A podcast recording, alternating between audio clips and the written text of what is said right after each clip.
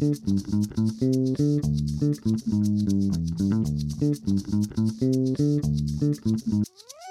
Hola, ¿qué tal? Muy buen día a todos y bienvenidos al podcast ANADE. Yo soy Carla Zárate y el día de hoy la verdad tenemos un tema sumamente interesante que nos lo va a platicar nuestro querido anadista recién llegadito a la Ciudad de México. Afortunadamente ya lo tenemos por acá, así que bienvenido. Él es Leobardo Sotelo, él es socio de LSL Abogados. ¿Cómo estás, Leo? Hola Carlita, ¿cómo estás? Buenas tardes. Aquí estamos reportándonos y como bien dices, recién llegados. Exactamente. Y no, y de verdad es un gusto tenerte aquí con nosotros en el estudio del podcast. Y la verdad es que vamos a entrarle lleno porque es un tema que a mí de verdad se me antoja sumamente, como, como te decía, interesante, porque es ley de prácticas corruptas en el extranjero, pero además pareciera un tema eh, que no nos atañe, algo fuera de, bueno, pues vamos a estudiar una ley extranjera, muy bien.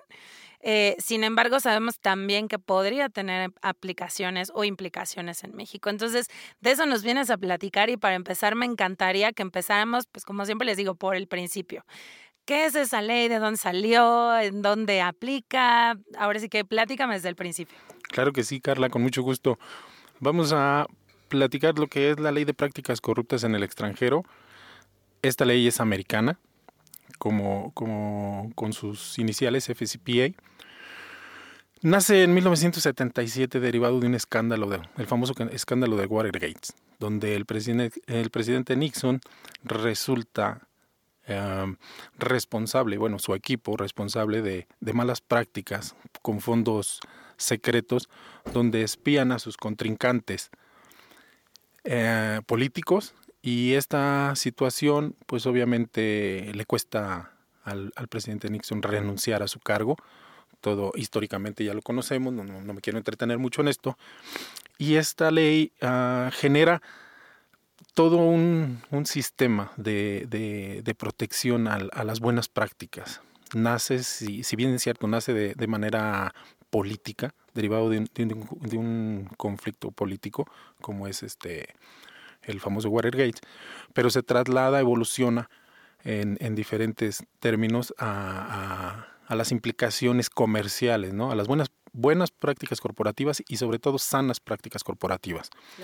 Por ahí podemos establecer que actualmente se vincula ya a lo que es el TEMEC, el, el capítulo 27, el, el, capítulo anticorrupción, y también el 1.1 y 1.4 del, del convenio OC de anticorrupción, que hablan en general. Vamos a tratar de hablar para que todo el mundo nos pueda entender habla de, de, piso parejo para todas las personas que están involucradas, personas físicas, morales, jurídicas, que están involucradas en actos de comercio con los Estados Unidos.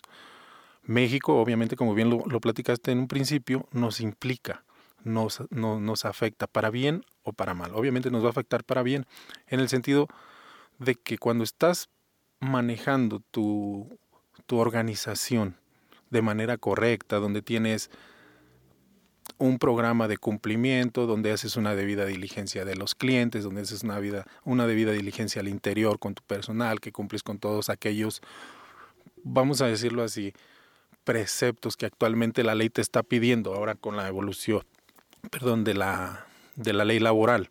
Claro.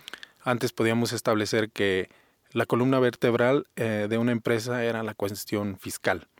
Ahora ya no, ya también por ahí transversalmente está en boga la, el cumplimiento laboral, ¿no? Todas estas evoluciones donde debes de tener eh, los, eh, tus contratos debidamente establecidos. No, olvidémonos de, de, aquellas malas prácticas de firmar las hojas en blanco, ¿no? Una renuncia previa al momento de la contratación. Uh -huh. Todas esas implicaciones quedaron atrás. Ahora se trata de hacer las cosas bien hechas, donde cumplas con tus trabajadores, donde cumplas con tus colaboradores, pero también cumplas hacia el exterior, las buenas prácticas corporativas y empresariales, que sepas hasta dónde y con quién te estás relacionando, ¿sí? Y fíjate que ahorita me llega una pregunta y perdóname que ahí me detenga un poquito, pero yo creo que es importante para saber cómo nos puede afectar. Al final, esta ley, eh, ¿qué tipo de actos de corrupción regula? Porque vaya, a lo mejor cuando tú me dices corrupción y, a cualquiera a lo mejor de nuestros escuchas, pues lo primero que te viene a la mente es, ah, claro, alguien que le dio dinero a un servidor público para que hiciera algo. Ejemplo, ¿no? Pero la verdad es que, por lo que me platicas, yo creo que hay muchos otros tipos de actos que pudieran ser actos de corrupción, que a lo mejor no necesariamente lo sabemos o no nos damos cuenta tan fácilmente y entonces podríamos caer en ellos, ¿no? Así es, Carla.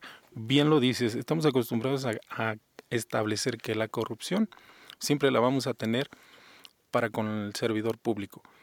No necesariamente. También hay corrupción al interior de una organización gubernamental o privada. ¿Qué estamos diciendo con este tipo de, actos de corrupción? Partamos desde el momento en el que te ofrecen un puesto dentro de una empresa y no tienes el perfil. Ahí el que acepta está cometiendo un acto de corrupción, está corrompiendo realmente el lugar que se le está ofreciendo. Y obviamente la empresa que lo está, el ente que lo está ofreciendo sin haber cuidado el perfil del, del funcionario o del colaborador, pues desde ahí está corrompiendo sus prácticas, su, su debida diligencia al interior, no sus prácticas, su debida diligencia. No sé si me explico ahí. Sí, sí, sí. Y, y, bueno, entonces ya si nos vamos a eso, pues hay muchísimas otras cosas, ¿no? Digo, en, algún momento he, he, llegado a saber, ¿no? De algún ejemplo entre mismas empresas que cuando están haciendo la compraventa de bienes, de pronto es, oye, pues si te voy a comprar a ti, pues entonces te mochas conmigo, ¿no? Tal cual. ¿No? También, o sea, la verdad es que hay tantos actos que podemos hablar al respecto. Sí, sí, podemos establecer un sinnúmero de, de conductas, pero lo vamos a aterrizar a, lo siguiente. Es obtener una ventaja indebida. Vamos a tenerlo así. Ok, me gusta. Una ventaja indebida de tal suerte que esa ventaja indebida nos atañe el proceso interno. Entonces, si vemos que es un proceso interno se está violentando, se está torciendo, se están brincando los procesos o los mismos procedimientos, pues desde ahí estamos corrompiendo el sistema. Por ahí en algún chat últimamente escuché que las diferentes conceptualizaciones que hay sobre qué es la corrupción, qué es un acto corrupto. Bueno, yo quisiera aterrizarlo, digo, hay muchos criterios y especialistas, ¿no? Aquí yo soy un humilde abogado que no, no lo podría aterrizar de manera coloquial. Todo acto que tiene que tiene la tendencia a, distorsionar un proceso preestablecido para obtener un fin correcto. ¿sí? No sé si esté más o menos explicado, pero te sigo platicando. La FCPA, por sus, por sus siglas en inglés, de prácticas corruptas en el extranjero, la aplica el Departamento de Justicia, la aplica el DOJ, el conocido DOJ, y también la Comisión de Bolsa y Valores de Estados Unidos, por sus siglas SS. ¿Qué afecta o cómo, cómo lo vinculamos a, a las relaciones comerciales o contractuales con México? Bueno, la ley de prácticas corruptas te dice que bastaría una la utilización de una línea telefónica, un correo que, que esté en suelo americano para que sea sujeto a una investigación y a una posible sanción. Ok, esa sanción como tal no existe en México una vinculación directa para ser sancionado. Sin embargo, a través de, lo comentábamos en un principio o parte del título, que la convención, el, el artículo, el capítulo 27 y el artículo 1.1 y 1.4 respectivamente del TEMEC y de la Convención Anticorrupción OCDE, te habla de establecer una legislación interna para regular ese tipo de conductas y la sanción o las investigaciones corran en un mismo sentido. Es decir, poner un piso parejo tanto para actuar como para ser investigado. ¿sí? Entonces, siendo y hablando de manera coloquial, México no tiene eh, esos parámetros. Por ahí platicamos antes de, iniciar. Existe un, una ley que está en la congeladora del senador Germán Martínez, donde se habla de la debida diligencia empresarial, así a grosso modo, no, la voy a, no la voy a aterrizar, donde evoluciona nuestra Ley General de Responsabilidades Administrativas, ese famoso artículo 25, queda muy corto, muy lejos de las legislaciones, sobre todo Estados Unidos, de la que estamos hablando, la FCPA, pero también está en, en España la, la, la, UNE 19600, en Francia la ZAPAN 2, en, en, en, Reino Unido la UK Bribery, que habla también de la corrupción. Sin embargo, en Colombia, en Chile, en Argentina, en mismo Brasil, pues hemos visto números y casos ya públicos en series donde podemos establecer que sí se ha investigado, que ha llegado hasta las cúpulas incluso del poder. Por ahí el tema de Brasil, el famoso lavado de autos, el abayato. Bueno, vemos ahí que una, una empresa constructora trascendió. Pero en México, ¿cuándo, Carla?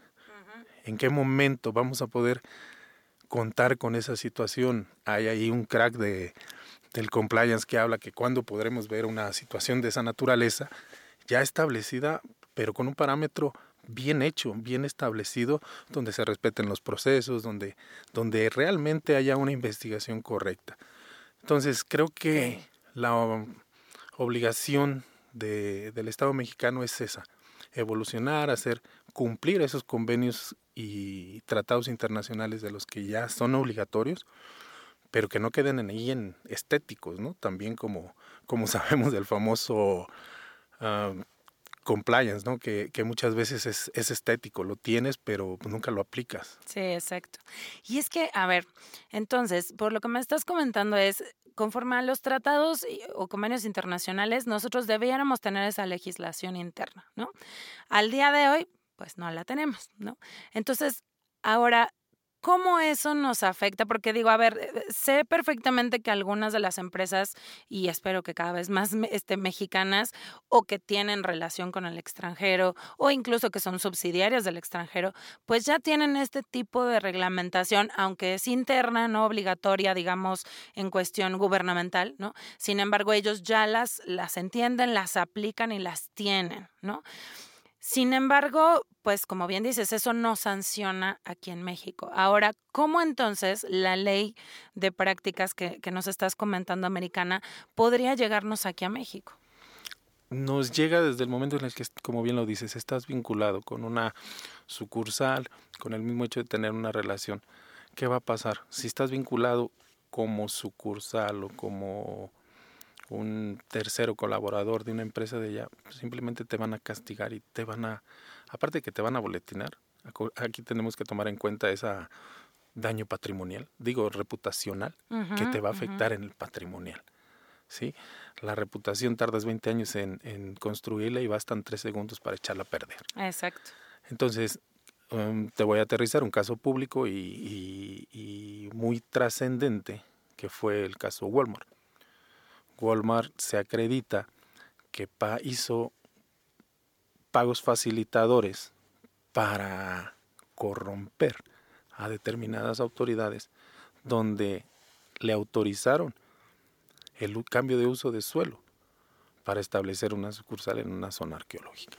Mm. Entonces, desde el momento que el Departamento de Justicia hace la observación para el corporativo de Walmart, que cotiza en la bolsa, por eso la intervención de, de la SEC allá en Estados Unidos, Walmart levanta la mano y dice, sí, sí cometí ese acto de corrupción, sí me pasé, no pensé que me fueran a, a cachar y paga una multa, paga una multa millonaria donde se acredita y reconoce su, su, su, participación en ese tipo de actos. Y no solamente en México, ha participado en, en diversos este, temas, pero responsablemente, como, platicamos, es ir metiendo a las empresas dentro de la línea donde se debe de trabajar. Bien, vamos a tener la debida diligencia para con tus clientes, para con el gobierno que estás, te estás involucrando o donde estás interviniendo en los estados, para que puedas tener, como bien decíamos, la línea de las buenas prácticas corporativas, de la buena, de las sanas eh, relaciones comerciales. Ahora, ahí en ese caso que comentas, me llama la atención una cosa, porque a lo mejor eh, cualquiera podría decir, oye, pero a ver, espérame, eso lo hice aquí en México, que tiene que ver con Estados Unidos. Entonces, platícanos un poquito de esa extraterritorialidad de la ley, ¿no? Porque a final de cuentas pareciera entonces que, que, o sea, es una ley que por estar en Estados Unidos, así hagas un caso en Australia o en México o en donde sea, entonces te va a afectar. O sea, ahí cómo juega entonces o, qué es lo que regula esa ley que te pueda sancionar en Estados Unidos algo que hiciste en otro lado del mundo, ¿no? Sí, como bien decíamos, tiene, por ejemplo, en, en este caso, por hablar de, de, una empresa, y ya no la nombro, porque vamos a hacer comercial, uh, ellos tienen filiales en todo el mundo, trabajan en todo el mundo, y de acuerdo a las estadísticas, los estados pueden o no hacer ese tipo de sanciones. ¿Cómo te va a sancionar en Estados Unidos? No tiene, como tal, como te lo dije en un principio, no tiene la extraterritorialidad de mandar traer y, y, sancionar en el Estado. Por ejemplo, me hablas de Australia, suponiendo, sin conceder que haya sido una, una cuestión que se haya acreditado en aquel país, en aquel Estado, habría necesariamente de tener un convenio de colaboración donde la homologación de las sanciones, la homologación de los criterios y obviamente pues el, el control para que pueda ser sancionado en un lado igual en el otro o bien la colaboración de la extradición para que pudiera ser mandado al estado donde se está sancionando, que se utiliza en otro tipo de delitos y otro tipo de conductas, ¿no? Mm, Entonces, partamos de ahí si, si no hay ese convenio de colaboración, es, es difícil que se tenga. En México, ¿cómo aplica? Te reitero, el, el artículo 1.1 y 1.4 del, del convenio anticorrupción de la OCDE y el TEMEC en su eh, capítulo 27 te habla que debemos de tener una legislación lo más homologada posible. Lamentablemente el, Estado mexicano se ha visto lento, se ha visto superado por ese tipo de, de, relaciones donde no queremos participar. No sé por qué, pero no participamos. Sin embargo, una empresa que está vinculada, bien lo dijiste también hace un momento, se busca que tengamos esa relación con el Estado. porque somos el, el, patio trasero, mal dicho, de, de, de Estados Unidos, pero sin embargo es nuestro principal socio comercial. Entonces, bueno, si es lo que nos está generando que, el, que nuestra empresa tenga cierta estabilidad o bien las filiales de, de las empresas constituidas en aquel país, bueno, tenemos que ajustarnos a esos parámetros. ¿Qué genera? Pues te genera certidumbre, te genera uh, principio de de aceptación de créditos, de financiamientos, incluso gubernamentales, obviamente bancarios, si tú estás cumpliendo con todos tus, tus procesos, todos tus lineamientos que te pide un departamento de justicia donde te los enumera de la A a la Z y si los cumples a cabalidad, pues obviamente te vuelves una empresa responsable, atractiva, donde tus socios comerciales, tus socios internos, tus colaboradores se ponen la camiseta. Entonces no, no tendrías por qué tener un problema más allá que los habituales, ¿sí? Sí, claro. Y, y, la verdad que, digo, esto me lleva, y, antes de entrar, por supuesto, al tema de las recomendaciones, al hecho de, como dices, no es tanto, eh, incluso ya viéndolo desde un lado mexicano, una empresa mexicana que a lo mejor solamente tiene socios comerciales, pero no tiene ni filiales ni nada, que sinceramente, y porque pues así somos de pronto, pudiéramos decir así de, pues yo qué, yo voy a estar aquí, no tengo nada que ver en el extranjero, pues ahí si los cachan a ellos o lo que sea, pues será su problema, ¿no? Pero realmente al tener este tipo entonces de implicaciones, lo que tenemos que ver es, como dices, primero al interior, ¿no? Al interior en el sentido de que tú como empresa mexicana al tener relación con el extranjero, y bueno, que debería ser aunque no la tuviéramos, pero bueno, teniendo este tipo de relación, tengamos entonces internamente una serie de, no sé, llamémosle reglamento interno, política, lo que sea, anticorrupción, ¿no? Y que además busquemos la forma no solo de aplicarlos, sino también de controlarlos. Es decir, ¿qué método de control voy a tener para yo, empresario, darme cuenta que a lo mejor uno de mis colaboradores está cayendo en este tipo de circunstancias? para mitigar por un lado, pero también para prevenir en caso de que incluso llegara a suceder y saber, oye, estamos teniendo este tema, esto pudiera ser motivo de, y por lo tanto, ¿cómo va a hacer para, digamos, mitigar esa, esa contingencia, ¿no? Claro, te cuento. Actualmente hemos estado oyendo mucho de la materia de lo que es el compliance, la prevención. ¿Qué es el compliance? Pues, a grosso modo, no quiero ser incisivo porque ya tienes varios, varios episodios anteriores que hablan de eso, del tema, es prevención. Es un programa de cumplimiento normativo, yo le diría al interior, pero también al exterior, donde un encargado del área de cumplimiento, un compliance officer, tiene su contacto directo con la alta dirección, donde efectivamente se vuelve no el no es otra cosa más que el vigilante donde se va a percatar, donde va a tener el trato directo desde el puesto más humilde de una compañía hasta el lugar más, más alto con la alta dirección y les va a hacer saber dónde se está corrompiendo, dónde se está evadiendo o dónde no estamos poniendo el cuidado suficiente, donde nos va a generar un riesgo. Actualmente los abogados estamos acostumbrados a ser reactivos. Yo creo que tenemos que evolucionar como abogados, tenemos la necesidad de, prevenir, prevenir en materia laboral,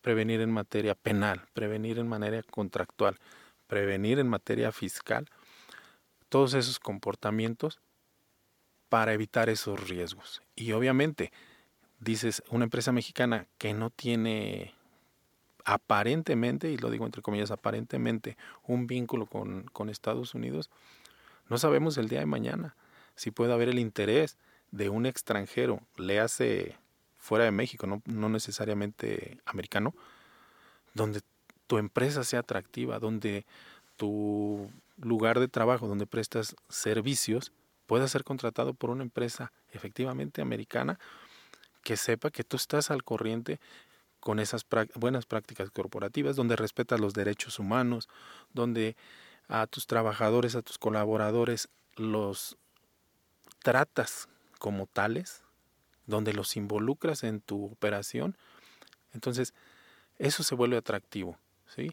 Ah, puedo parafrasear a muchos autores y muchos buenos colegas que hablan del cumplimiento, pero realmente tenemos esa cultura en México. Yo creo que estamos a paso a pasito lo estamos, lo estamos eh, generando. Decían, es una moda. Alguien por ahí decía, es que es una moda y esto va a pasar. A final de cuentas yo tengo al amigo, al compadre, a mi paisano que es amigo, hermano del doctor que no vino a la fiesta, ¿no? Del funcionario público que te puede ayudar a, a sacar adelante esto. Creo que eso ya quedó atrás. Ya no podemos hacer así. Ya si presentamos un programa de cumplimiento que esté vivo, y me refiero vivo, que sea práctico, que esté palpable, que, que, lo tengas socializado con todas tus áreas y a la hora de revisión de cualquier autoridad lo puedas demostrar. No nada más presentar el libro bonito donde le digas, mira, aquí están mis prácticas, estos son mis manuales y, así es como debe funcionar una empresa. No, sino ven, revisa mi empresa, ven, conoce mi entidad, ve cómo trabajamos y, y esto que tú estás viendo está plasmado aquí en mi programa de cumplimiento. Y es, como te lo dije, todas las materias ¿sí? Sí, claro. Fiscal, administrativa, penal, contractual, mercantil, civil, laboral, de comercio exterior, todas las NOMS que, que actualmente nos están volviendo locos porque son bastantes y cuántas nos aplican, las conocemos, no las conocemos.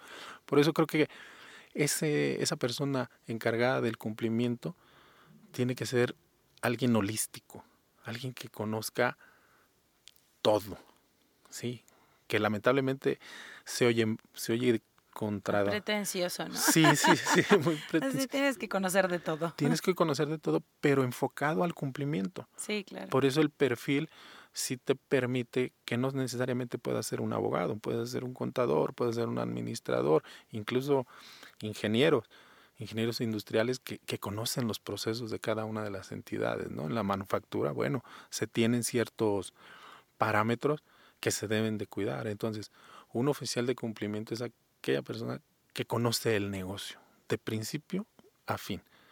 Obviamente se va a especializar en los riesgos que se van a derivar de precisamente un estudio, un enfoque basado en riesgos dentro de la empresa, un estudio que se va a realizar al interior, una radiografía donde vamos a determinar cuáles son los puntos vulnerables, cuáles son las áreas vulnerables a cuidar.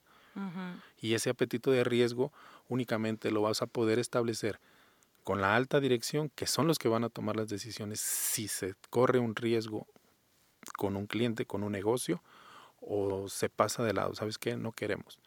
Y la responsabilidad del oficial de cumplimiento es esa, avisar. ¿Sabes qué? Yo estoy tomando nota de que puede correr este riesgo, lo documento, luego el conocimiento de la autoridad, y con eso puedo eximir de muchas responsabilidades al oficial de cumplimiento, pero también hacerle ver a la alta dirección, hey, les dije, les dije y aquí está la consecuencia. Ok, ustedes aceptaron tomar ese riesgo, bueno, también el oficial de cumplimiento ahora tendrá que enmendar o, proponer la forma de enmendar esos errores que se pudieron haber cometido. Por eso lo holístico de él. Sí, sí, claro, totalmente. Y, ahora yéndome un poquito a eh, una recomendación, vamos a llamarlo así, como súper aterrizada, sobre todo para empresas mexicanas que no están acostumbradas a todo este tema, ¿no? Pensemos en una empresa eh, que de verdad conozco muchas desafortunadamente, en, en, donde, ya sabes, de las típicas que para empezar su cumplimiento corporativo únicamente es tener su constitutiva, ¿no? Partamos de ahí. Entonces ya te imaginarás que en tema anticorrupción, por supuesto que no tienen una política ni nada, tal vez ni siquiera una persona que se dedique a ver el tema de cumplimiento o, de revisar este tipo de cuestiones este, o decisiones, aunque sea. Y además, o sea, de verdad yo lo he visto es, a ver, yo no voy a vender y, o sea, y, voy a eh, cerrar mi negocio si no tengo este tipo de actos de, de corrupción. ¿no? Y eso es sinceramente digo qué mal que suceda, pero es una realidad mexicana de pronto en donde tenemos empresas que dicen, es que si no, me muero. Porque si no le pago al fulanito de compras un tal, este, para que yo, para que me compre a mí, pues entonces no me compra. Y si yo me volteo con el gobierno y no le doy X más Y más Z, no me da mi cambio de uso de suelo. Y así nos vamos, ¿no? Y ya ni siquiera en Ciudad de México, hablemos de entidades federativas, ¿no? Entonces, yéndonos realmente pues a la realidad de la situación, que nos encantaría que fuera diferente, ¿no?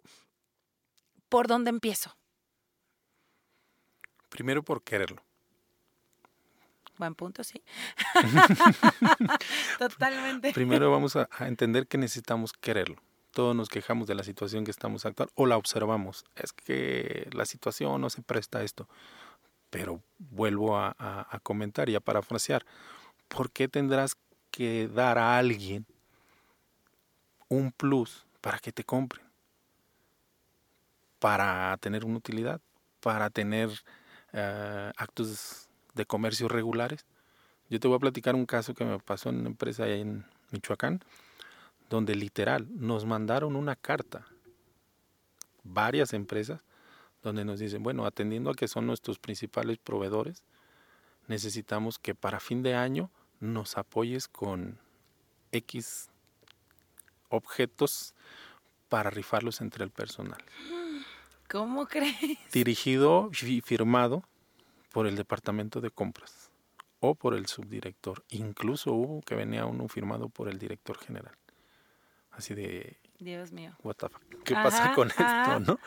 Entonces, lo que hicimos fue informarles. Las, las políticas de, esta empresa están en Internet, son públicas, es algo pequeño, no es algo muy robusto, pero es conciso. Las prácticas anticorrupción. Eso es una, es una práctica corrupta entre las empresas. Condicionarte para que puedas acceder a mi proveeduría.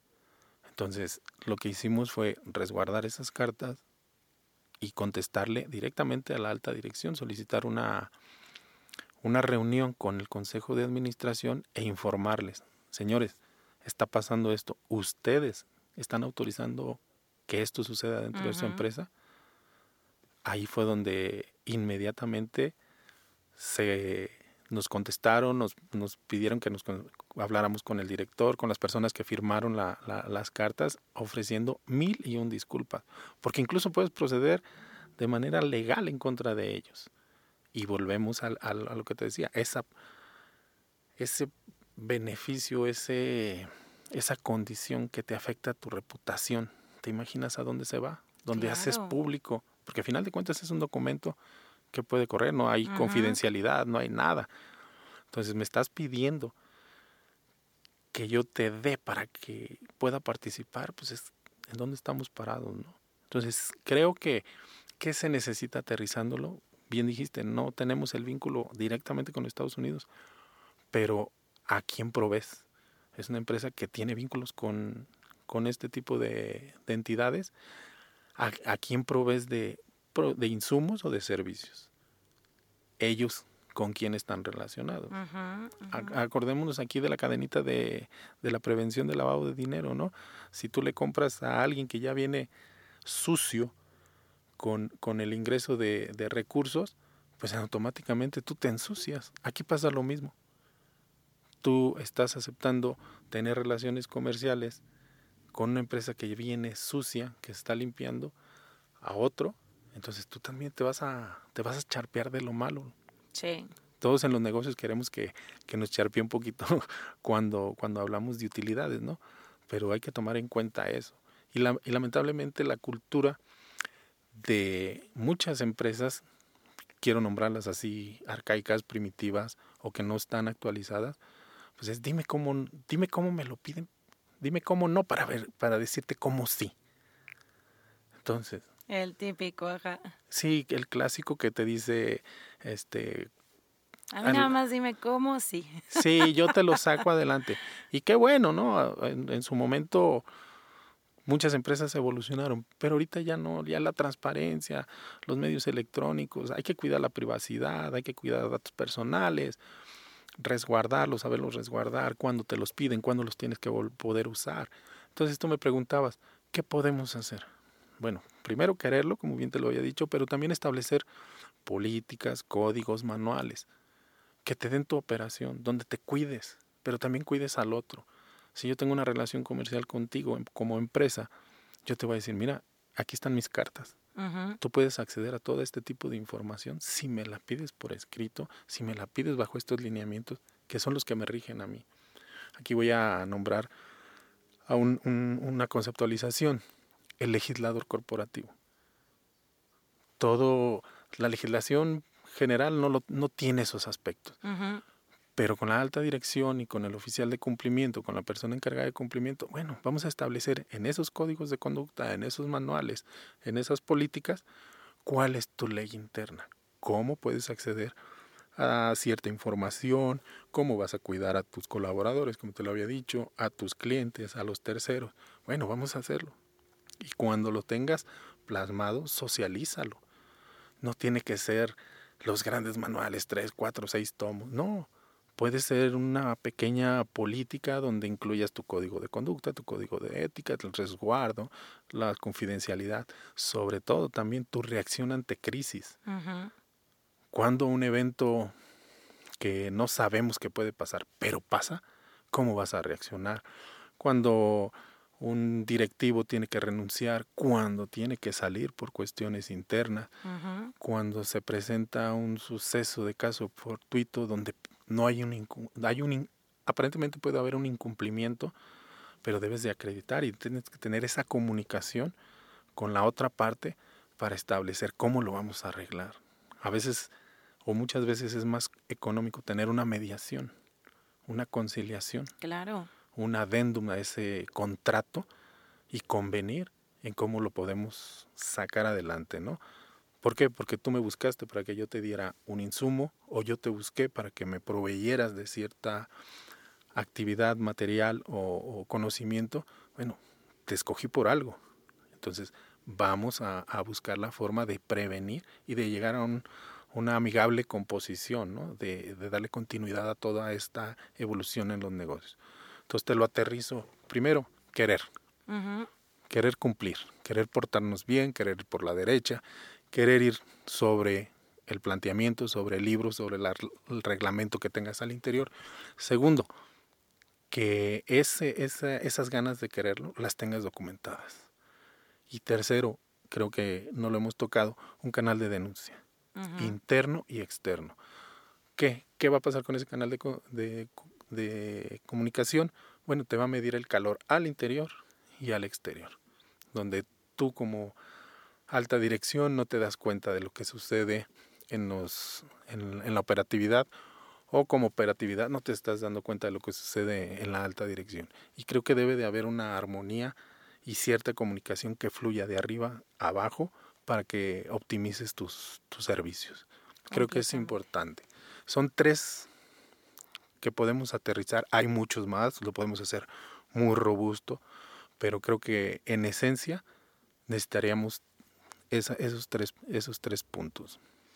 Pues de verdad, Leo, me encantó que estuvieras con nosotros. De verdad, muchísimas gracias. No sé si quieras agregar un comentario final. La verdad es que yo creo que quedó muy claro y, empezar, este, digamos, por este tipo de, de, de pasos, aunque sean muy pequeños, nos puede llevar a cumplir y que además al tema que nos atañe, que, que no lleguemos a ser sujetos de una ley como puede ser la externa, como puede ser la americana que nos platicaste, ¿no? Vamos a evolucionar a que esa ley se homologue aquí. Te decía que está por ahí una, una en el congelador. Vamos a poner el piso parejo. Es necesario poner el piso parejo para las empresas que implica el TMEC de Estados Unidos, de Canadá y de México.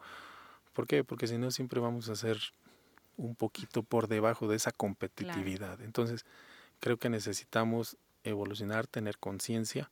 El Estado, los legisladores tienen que ponerse a trabajar. No digo que no lo hagan, que quede claro, pero creo que debemos que poner eso a trabajar porque es, es la forma en que se genera la riqueza, donde se genera la estabilidad y, y veamos que esa persecución que hace la, la, famosa ley de prácticas corruptas en el extranjero en contra de estas actividades, pues genera un beneficio.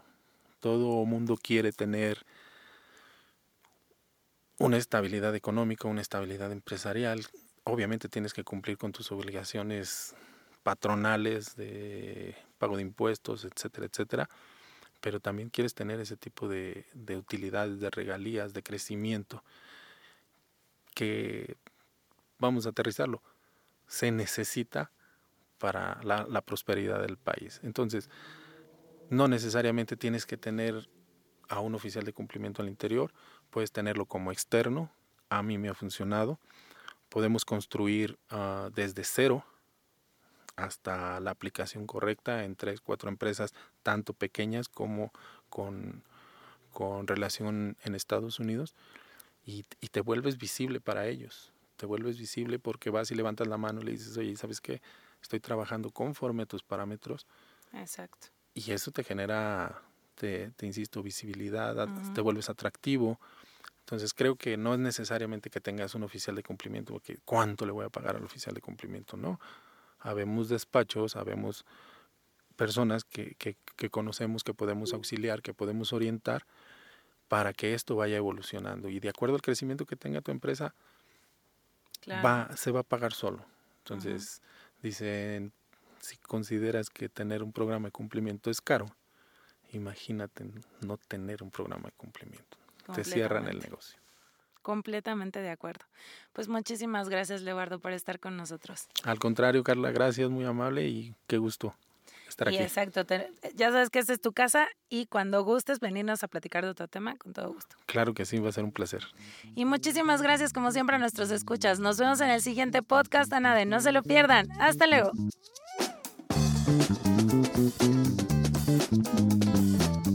Este es un podcast de la Asociación Nacional de Abogados de Empresa. Producido por Southside Music. Música de Southside Music.